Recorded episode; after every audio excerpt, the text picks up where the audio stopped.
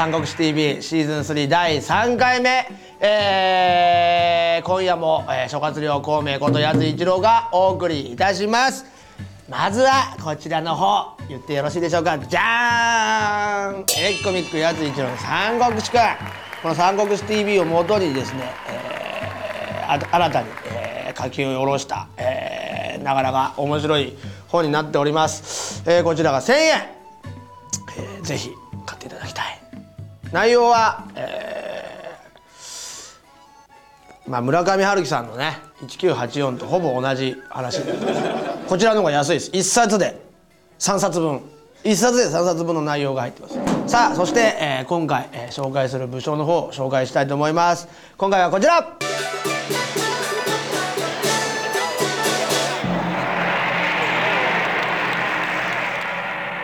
純育そして芝居、えー、義を支えた、えー、軍師2人でございます、えー、こちらの2人の人生を年表をもとに見ていきたいと思います。まず、えー、純育の方ですね、えー、163年に生まれております。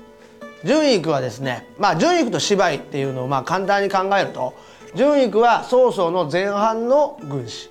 で芝居は、えー、後半の軍師というふうに考えてください。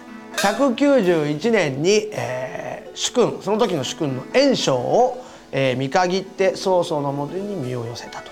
袁紹というのは、えー、天下を取ると言われていましたしものすごい金持ちですよね袁紹は。でかいでっかい企業だと考えてください。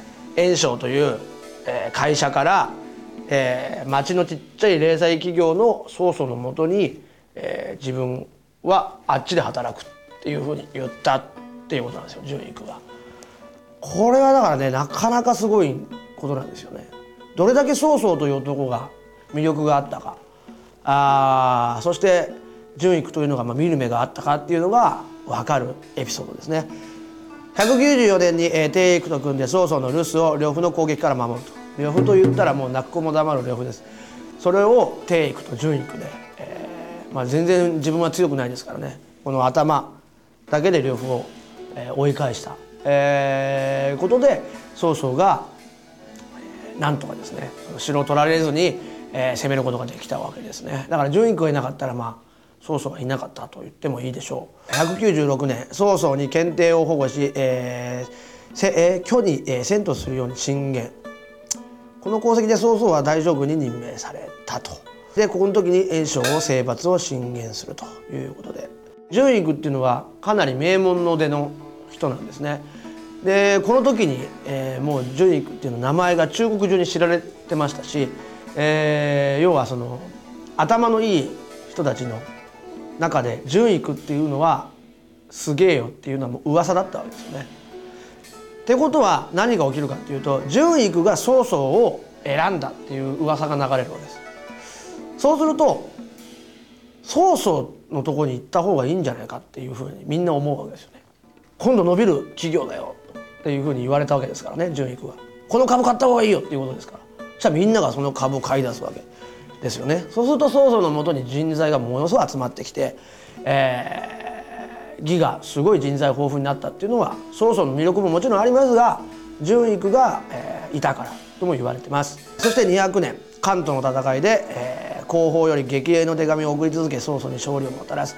これがもう曹操の天下分け目ですから袁紹が北のもう中国の一番上のところを全部支配しましてね、えー、いよいよ南下しようと。そこにいるのが曹操だったわけです。で曹操をまず潰しに来るだろうというところでまあ純育はもう攻めましょう袁紹言うんですよ。でも国力からすればもう全然勝てないです曹操は。だけども攻めましょう。絶対勝てますって言うんです。で、えー、曹操は袁紹と戦います。最初はまあ、あのー、大変だったんですけども純育が後方をがっちり守って戦争で一番大事なのっていうのは、まあ、強い弱いってまあ関羽とか張飛とかねそういう人たちがいるっていうのも大事ですけれども一番大事なのは食料です。戦争をするとものすごい量で減っていきます。奪われたりもしますし。そういうことを全部受肉がやってたわけです。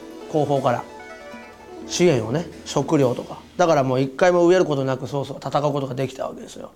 それをできたっていうのは内政をしっかりして米を作ったりなんだりしなきゃいけないわけ。ですそれを全部純育がやって後方から励まし続けたことによって曹操は、えー、憂いがなく戦うことができて、えー、炎章を打ち破ったというわけですね。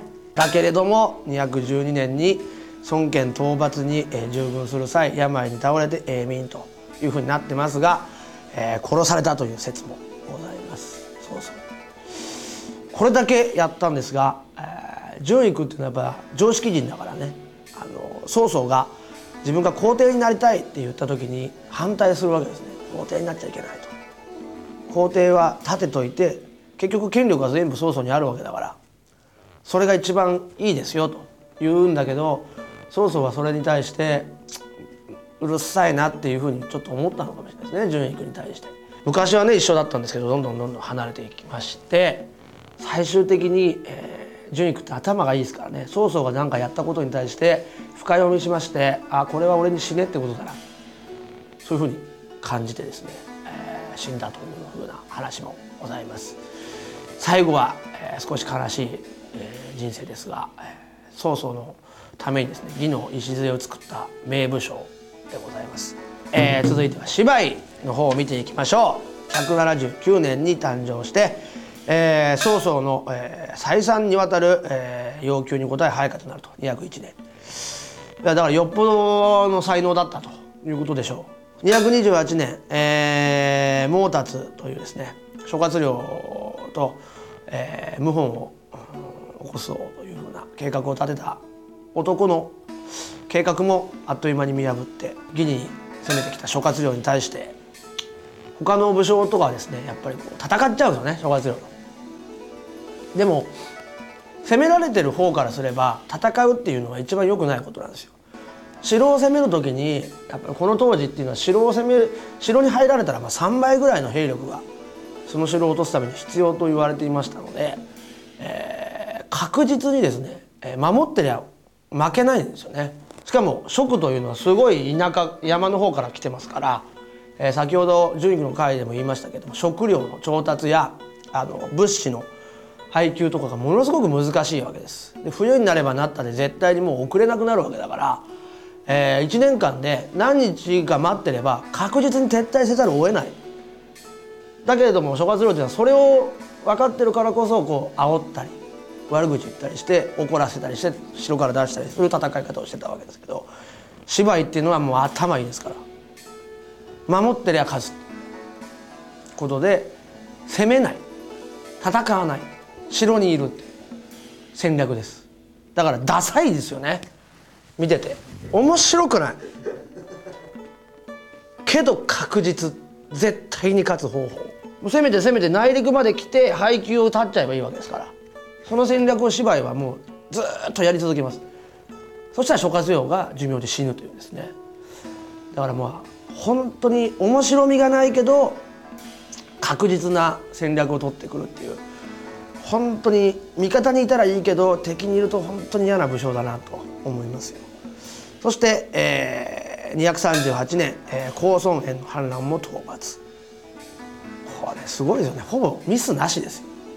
ただねこの時にですね芝居があのやはりみんな怖くなっちゃうんですよ。敵も怖いけど味方も怖くなっちゃう。芝居のこと。あいつは本当にすげえ。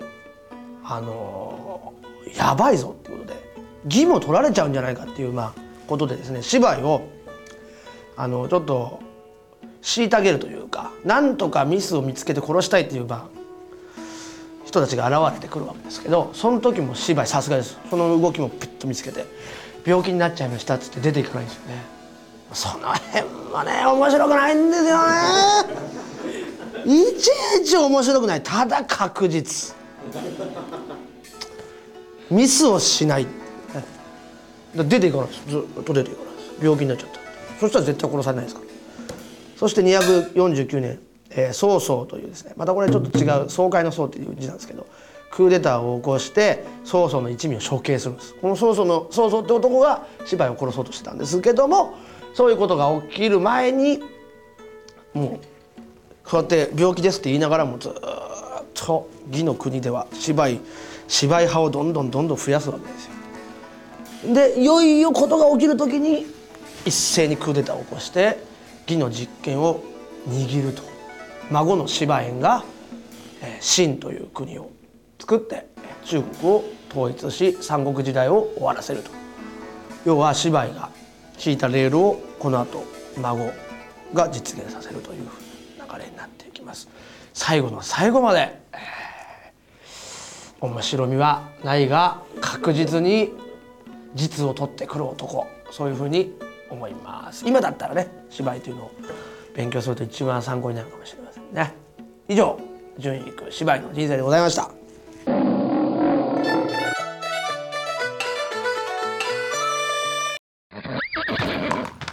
三国志風に言い換えようのコーナ